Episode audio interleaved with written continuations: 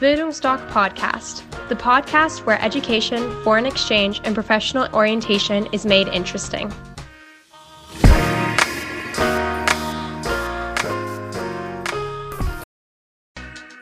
Bildungsdoc Podcast, the podcast where education, foreign exchange, and professional orientation is made interesting.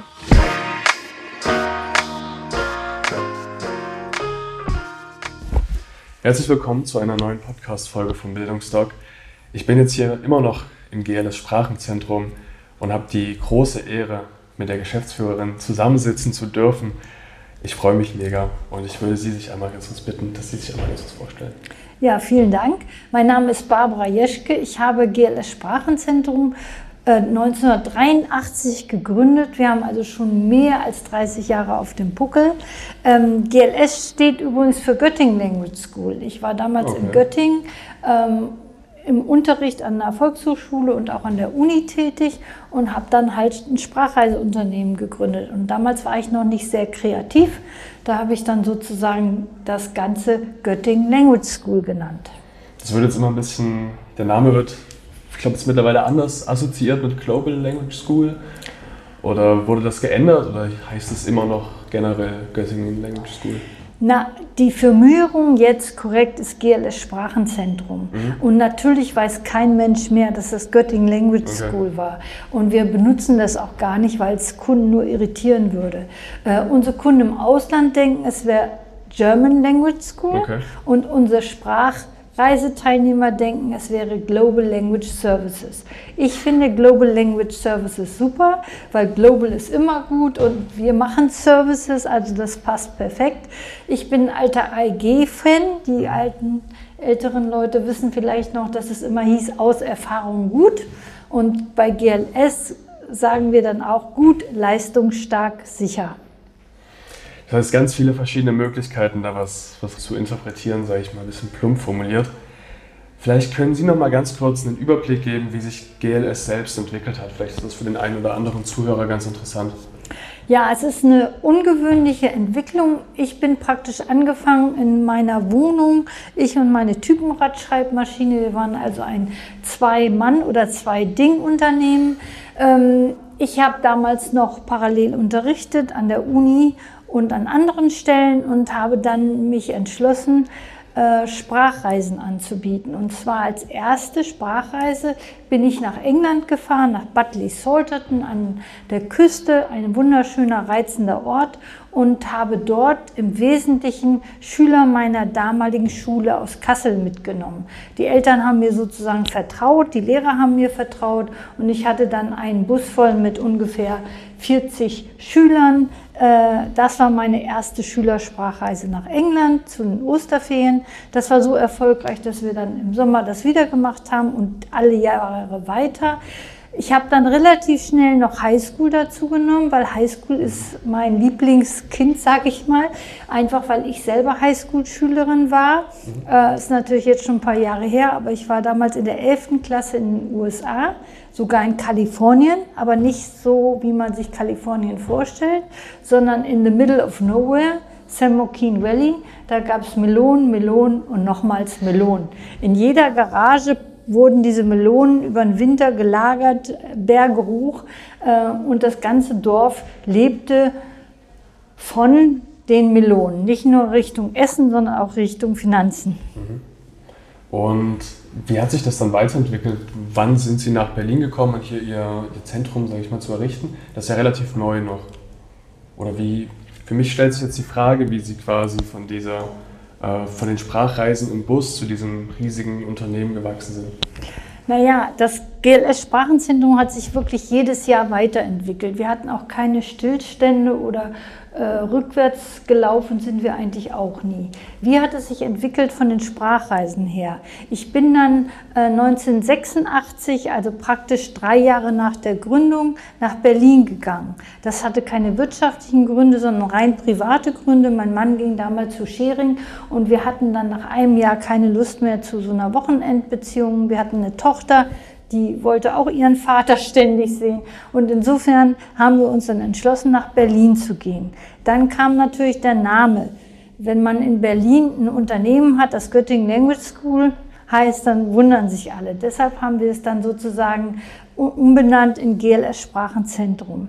Äh, wir haben am Anfang nur Sprachreisen gemacht, sind dann aber relativ schnell, bedingt durch die Stadt und den großen Bedarf, darauf gekommen, auch eine Schule parallel zu machen. Am Anfang vor allen Dingen Deutsch als Fremdsprache für Geschäftsleute, die schon in Berlin waren und auch Englisch. Aus dem Deutsch als Fremdsprache für Geschäftsleute ging dann später dann die Aktion hervor, dass wir wirklich aktiv im Ausland akquiriert haben und dort Pakete angeboten haben. Das ist auch ganz praktisch, weil wir wussten ja aus Erfahrung der Sprachreisen, was will eine Agentur, was muss man gut machen, um eine gute Agentur zu sein oder eine gute Schule. Und das haben wir umgesetzt und damit waren wir dann auch erfolgreich. Die beiden Zweige, Schule und Sprachreisen, sind inzwischen gleich groß, kann man eigentlich sagen. Und auch gleich erfolgreich. Also wir haben großen Bedarf in der Schule an Deutsch als Fremdsprache nach wie vor, an äh, Firmenkursen, an verschiedene Sprachen wie Japanisch, Chinesisch, ähm, Französisch. Aber die Sprachreisen sind nach wie vor auch ein ganz wichtiges Standbein von GLS. Vielleicht können Sie noch mal allgemein zusammenfassen, was die restlichen, ich nenne es jetzt auch mal Standbeine von GLS sind, die vielleicht auch hier in diesem Sprachenzentrum ansässig sind. Ja, Sie sind jetzt hier vor Ort. Sie können also sehen, dass wir einen richtigen Campus haben. Wir haben nicht nur eine Büroetage, von der wir aus wir alles abwickeln, sondern wir haben einen Campus. Was beinhaltet der Campus? Wir haben zum einen inzwischen äh, mehr als 60 Seminar- und Unterrichtsräume, wo wir Unterricht für die verschiedenen Sprachen abhalten. Wir haben 50 Studios auf dem Gelände, die vorrangig gebucht werden von unseren Kursteilnehmern aus der ganzen Welt und auch aus Deutschland, wenn sie also nicht in Berlin wohnen und hier einen Kurs machen wollen.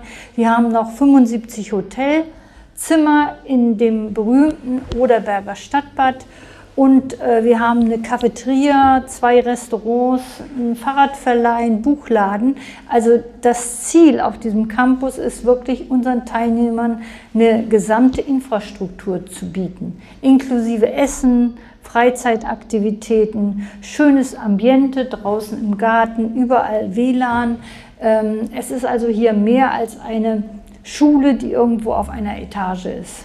Das kann ich auf jeden Fall nochmal für die Zuhörer bestätigen ich bin hier, hier reingekommen und war erstmal total baff, dass es so ein riesiger, wirklich ein Campus ist und kein einziges Gebäude, was hier steht, irgendwelche Büroetagen, sondern total schön gemacht. Kann ich auf jeden Fall nur empfehlen. Danach, was Sie, Sie meinten, Sie bieten neben den äh, Sprachreisen auch die Highschool-Jahre an. Oder ist, vielleicht können Sie noch mal erzählen, vielleicht, wie dieses, wie dieses Highschool-Jahr, wie es zustande kam, haben Sie ja schon gesagt. Aber wie es zu dieser Entwicklung kam, ist jetzt so ein riesiges Ding geworden ist allgemein?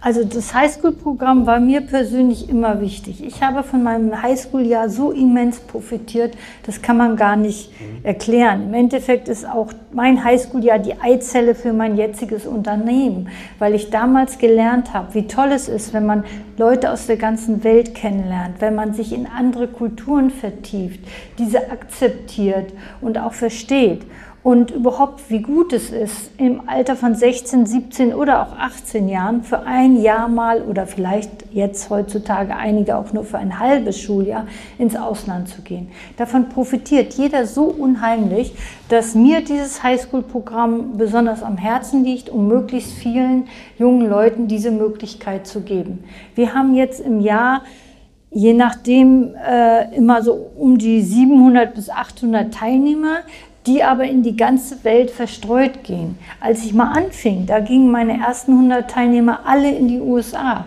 Das war Standard. Inzwischen ist USA eines unserer kleineren Länder sozusagen. Sehr ähm, beliebt sind natürlich auch Kanada, Neuseeland, Australien, aber auch europäische Länder wie Frankreich ähm, oder Spanien oder auch England ich bin immer wieder äh, erstaunt. Gerade heute gucke ich in meinen E-Mail-Account und sehe, dass da zwei Anmeldungen für ein Schuljahr in Japan sind. Das ist doch toll. Das ist wirklich ein, eine große Herausforderung. Oder ein Schuljahr in China, eine große Herausforderung. Da muss man schon Rückgrat haben, um sich das zuzumuten. Aber wir haben eben die ganze Palette von einfach wie Kanada oder Australien bis ganz anspruchsvoll wie Japan und China.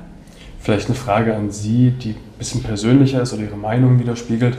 Glauben Sie, dass diese, ich nenne es jetzt auch mal anstrengenderen Highschool-Jahre, dass die im Endeffekt für die Persönlichkeitsentwicklung die besseren sind oder da, wo man noch mehr aus sich rausholt? Insgesamt glaube ich das ja, aber es muss nicht jeder machen, nur um sich herauszufordern. Wenn man kein Leistungssportler ist, dann sollte man auch nicht versuchen, Leistungssport zu machen.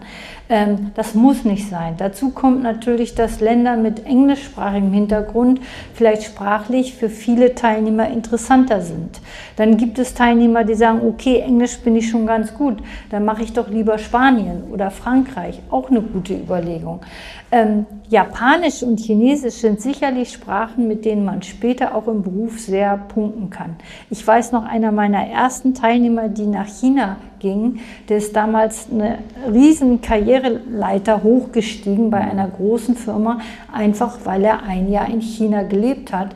Nicht nur gelebt, sondern auch überlebt hat. Ich glaube, die Sprache ist ja auch, ähm, wenn man mal die Zukunft anguckt, definitiv eine, die immer mehr an Bedeutung gewinnt wenn man die kann, ist das fürs Leben an sich auf jeden Fall eine extrem starke Stärke, wenn man das so sagen kann. Ja, die Sprachen, ohne Sprachen wird man nicht mehr äh, vorankommen und schon lange nicht Karriere machen können. Aber äh, ich habe von meinem äh, Prof, den ich sehr schätze, mal gelernt, das europäische Sprachenhaus. Das heißt, man sollte nicht nur eine Fremdsprache können, nicht nur Englisch. Natürlich ist Englisch sehr verbreitet und gefragt, aber auch Spanisch, Französisch als zweite Fremdsprache dabei zu haben oder vielleicht auch Italienisch, Japanisch, Chinesisch oder Russisch.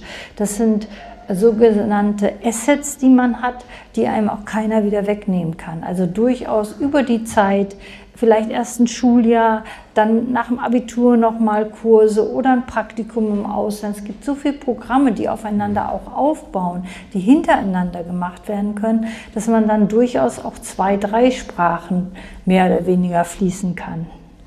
Vielleicht ein Aspekt, der jetzt weggeht von diesem, man will lernen, man will sich selber fortbilden. Wie ist denn das mit dem, mit dem Spaßfaktor, sage ich mal so? Das ist doch auch ein eigentlich essentieller Punkt, warum man ins Ausland gehen will, oder? Ja, natürlich, ein Studium im Ausland soll ja kein Stressfaktor ja. sein, sondern es soll schon anders sein, es soll eine Herausforderung sein, aber natürlich ist der Spaßfaktor sehr groß. Nicht, dass man nur Partys feiert, sondern Spaß heißt ja auch nette Freunde finden, interessante Sachen sehen, mal was anderes erleben. Das ist ja auch Spaß, das ist Wohlfühlqualität sozusagen. Und das kommt bei all diesen äh, Programm sehr zum Zuge. Da kann man eigentlich äh, nichts anstellen, als dass es nur ein Stressfaktor ist. Es ist ja auch Spaß, die neue Kultur an sich kennenzulernen. Auch Richtig. dann Kontakte zu haben, über die ganze Welt verteilt oder besonders in das, in das Land, in dem man dann gewesen ist. Und würden Sie das vielleicht auch als, als extrem wichtigen Punkt mit benennen oder sagen Sie eher, dass ich sag mal, das Sprachenlernen und diese Persönlichkeitsentwicklung wichtiger ist? Nein, ich finde, der Spaßfaktor ist ganz wichtig. Allerdings, man muss bitte äh, sich bewusst sein, das heißt nicht Party after Party. Äh, Alkohol und Drogen und Rauchen. Im Gegenteil, das ist in der Regel in vielen Ländern sogar verboten für Teilnehmer unter 21 oder unter 18. Spaß ist eher, dass man ähm, Leute kennenlernt, dass man sich weiterentwickelt, dass man Lebensfreude hat und Lebensfreude schon in dem Schüleralter zu erleben, das ist ganz wichtig, weil die verliert man später nicht. Und ich sehe immer wieder gerade in Deutschland Grummelheinis. Und Grummelheinis machen sich das Leben selber schwer. Und äh, der Spaßfaktor für mich im Schuljahr ist der, dass man wirklich erlebt, dass das Leben schön ist, dass man da ganz viel erreichen kann, dass man ganz viel Wohlfühlfaktoren hat. Das ist für mich der Spaßfaktor dabei. Was würden Sie als wichtigsten Punkt benennen, wenn man sich jetzt entscheidet oder man überlegt sich jetzt ins Ausland zu gehen? Was würden Sie als Hauptargument für einen Auslandsaufenthalt nennen? Na, einfach diese interkulturelle Kompetenz, die man erwirbt, das ist noch viel wichtiger als die Sprache an sich. Die Sprache ist automatisch. Da hm, kann man eigentlich nichts äh, falsch machen und die Sprache nicht lernen. Die Sprache ist automatisch, aber auch die interkulturelle Kompetenz ist ja heute in unserer Gesellschaft ganz, ganz wichtig. Social Skills werden erweitert, auch ganz wichtig. Jeder Arbeitgeber prüft seine neuen Angestellten auf Social Skills. Ähm, Offenheit, dass man Leute anspricht, auch wenn man sie nicht kennt, das ist auch ein Faktor, den man dort lernt, dass man nicht nur, oh, der guckt mich nicht an, also gucke ich ihn auch nicht an, sondern im Gegenteil, man guckt die Leute an, man lächelt ihnen zu, man spricht sie an, how you doing? Ich meine, die Amerikaner können das besonders gut. Mhm. Man sagt doch oft, sie wären oberflächlich. Das mag ja sein, aber trotzdem haben sie eine Kompetenz, die wir in Deutschland manchmal vermissen, dass man einfach auf der Spra Straße und im Geschäft mit wildfremden Leuten kommuniziert, was was Schönes ist aus meiner Sicht. Also quasi dieses, ich nenne es mal wieder ein bisschen einfach, dieses Verständnis für andere Ethnizitäten oder andere Verhalten allgemein? Genau, dieses Verständnis und damit abgeleitet auch Toleranz. Äh, ich sage immer, was wir machen, ist Friedensbewegung pur.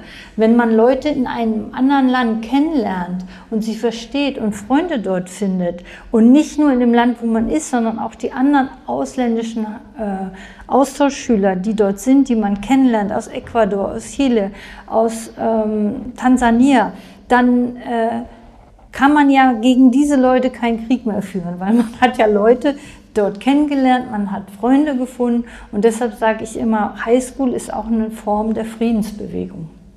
Aber auch vielleicht wird es sehr philosophisch, aber vielleicht auch für den inneren Frieden, wenn man dann sich selbst über so ein Auslandsjahr auch kennenlernt oder ist es jetzt zu weit gedacht? Nee, das kann man durchaus so sehen. Der Punkt ist, was heißt innere Frieden? Es heißt, dass man einfach mit sich und der Welt zufrieden ist, nicht, dass man alles so hinnimmt, wie es ist, aber dass man einfach sagt, man kann mit dieser wunderbaren Welt was machen, man kann dort Freunde finden.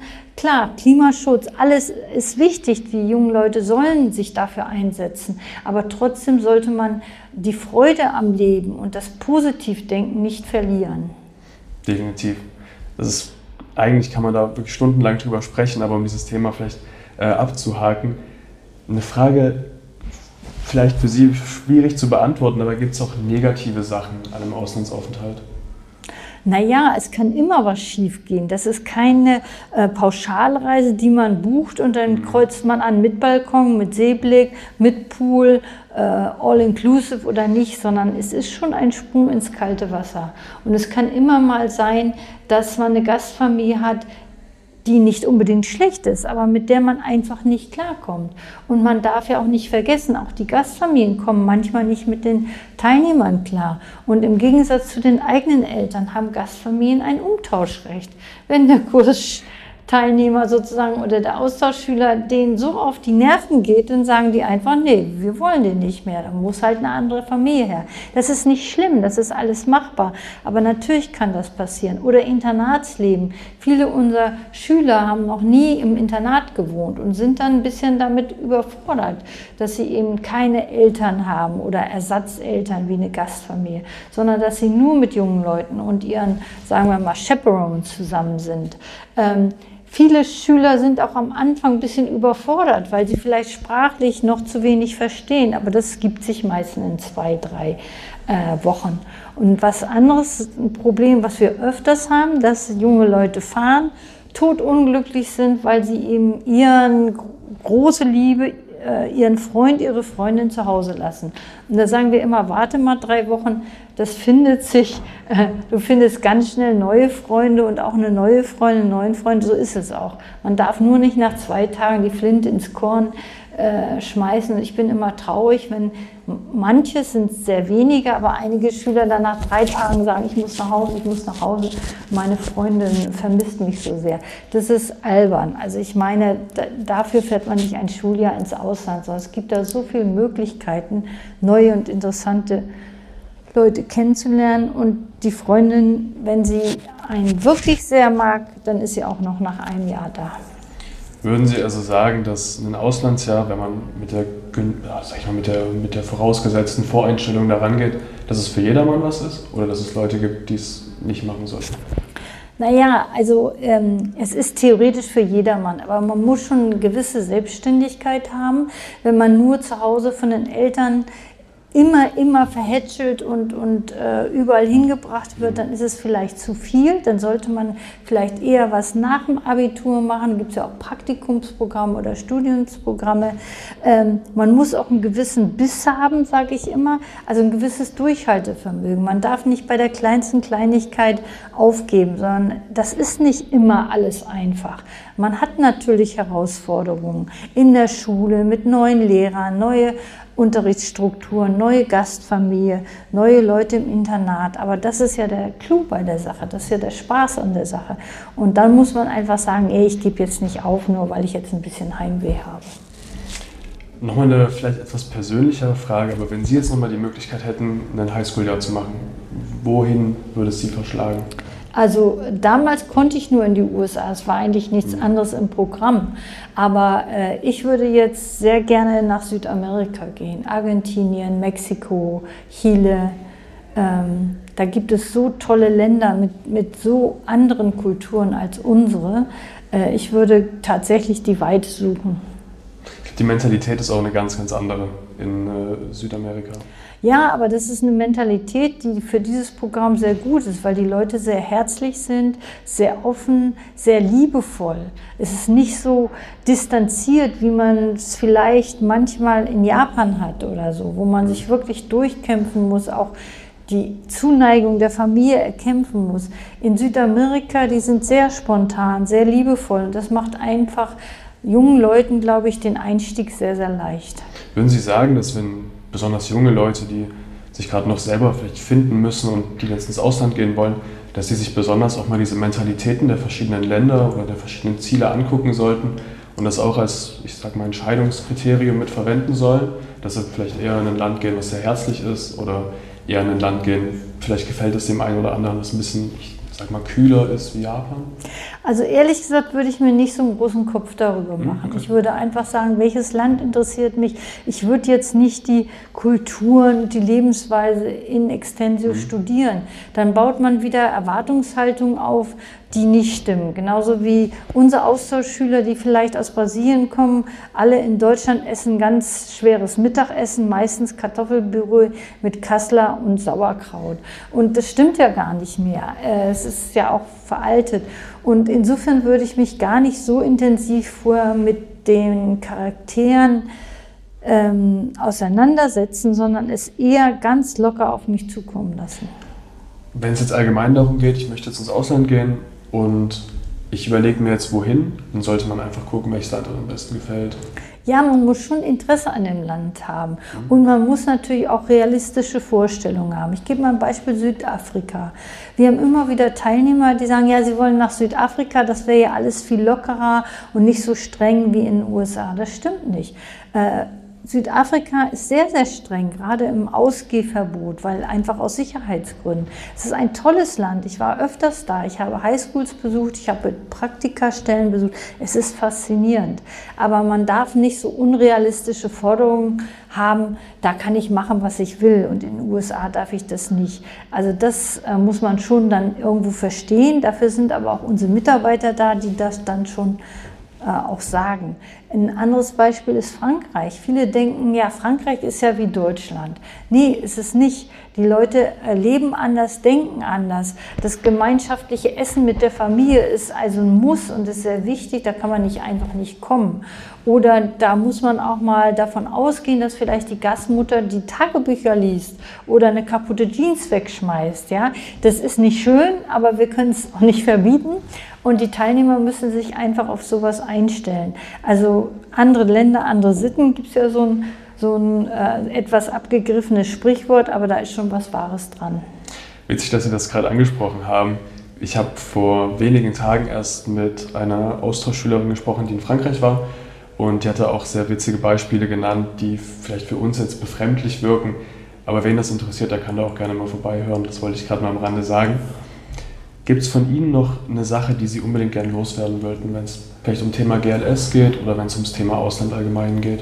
Ja, ich würde eher äh, Ausland allgemein sagen, weil ich finde diese Programme faszinierend und jeder junge Mensch, der sich das zutraut und wo auch die Eltern bereit sind, diese finanzielle Investition zu tätigen, denn es ist ja nun mal nicht umsonst, sollte diese Chance ergreifen. Es bringt einen so viel weiter, man hat einen breiteren Horizont und äh, so ein paar sagen wir mal, ähm, Regeln äh, würde ich gerne anbringen. Mein Lieblings- Tenor ist immer Self-Fulfilling Prophecy.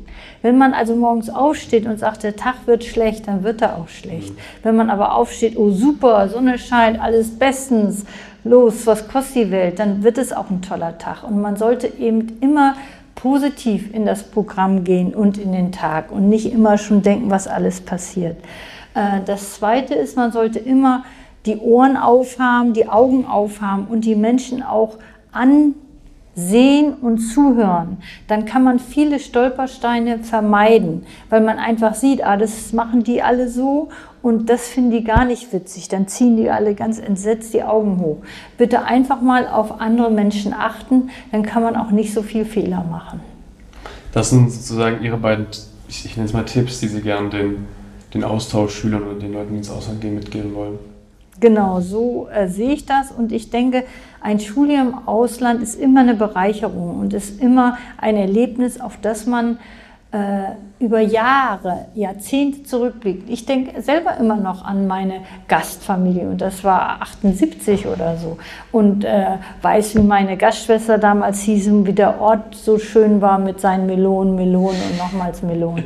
Das hatte alles so seine Reize und ich denke, das ist der Reiz auch an diesem Programm. Es ist ein Programm, was einen sehr weiterbringt, was den Horizont erweitert, was einem auch später Karrierechancen erweitert und an das man auch immer sehr lange zurückdenkt, auch wenn nicht alles einfach war. Also das Austauschjahr ist kein Ponyhof sag ich mal so. Ja, es hat schon Herausforderungen und man muss sich auch anstrengen, man muss sich auch anpassen teilweise.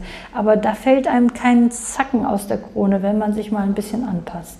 Ich glaube, das macht ja auch den Reiz aus. Oder die, diese ganzen, was Sie vorhin meinten mit Skills, die man erwirbt, die kommen ja nicht einfach nur, weil man im Ausland ist, sondern weil man da ja vielleicht bestimmte Probleme überwältigt oder bestimmte Erlebnisse hat, die einen halt verändern.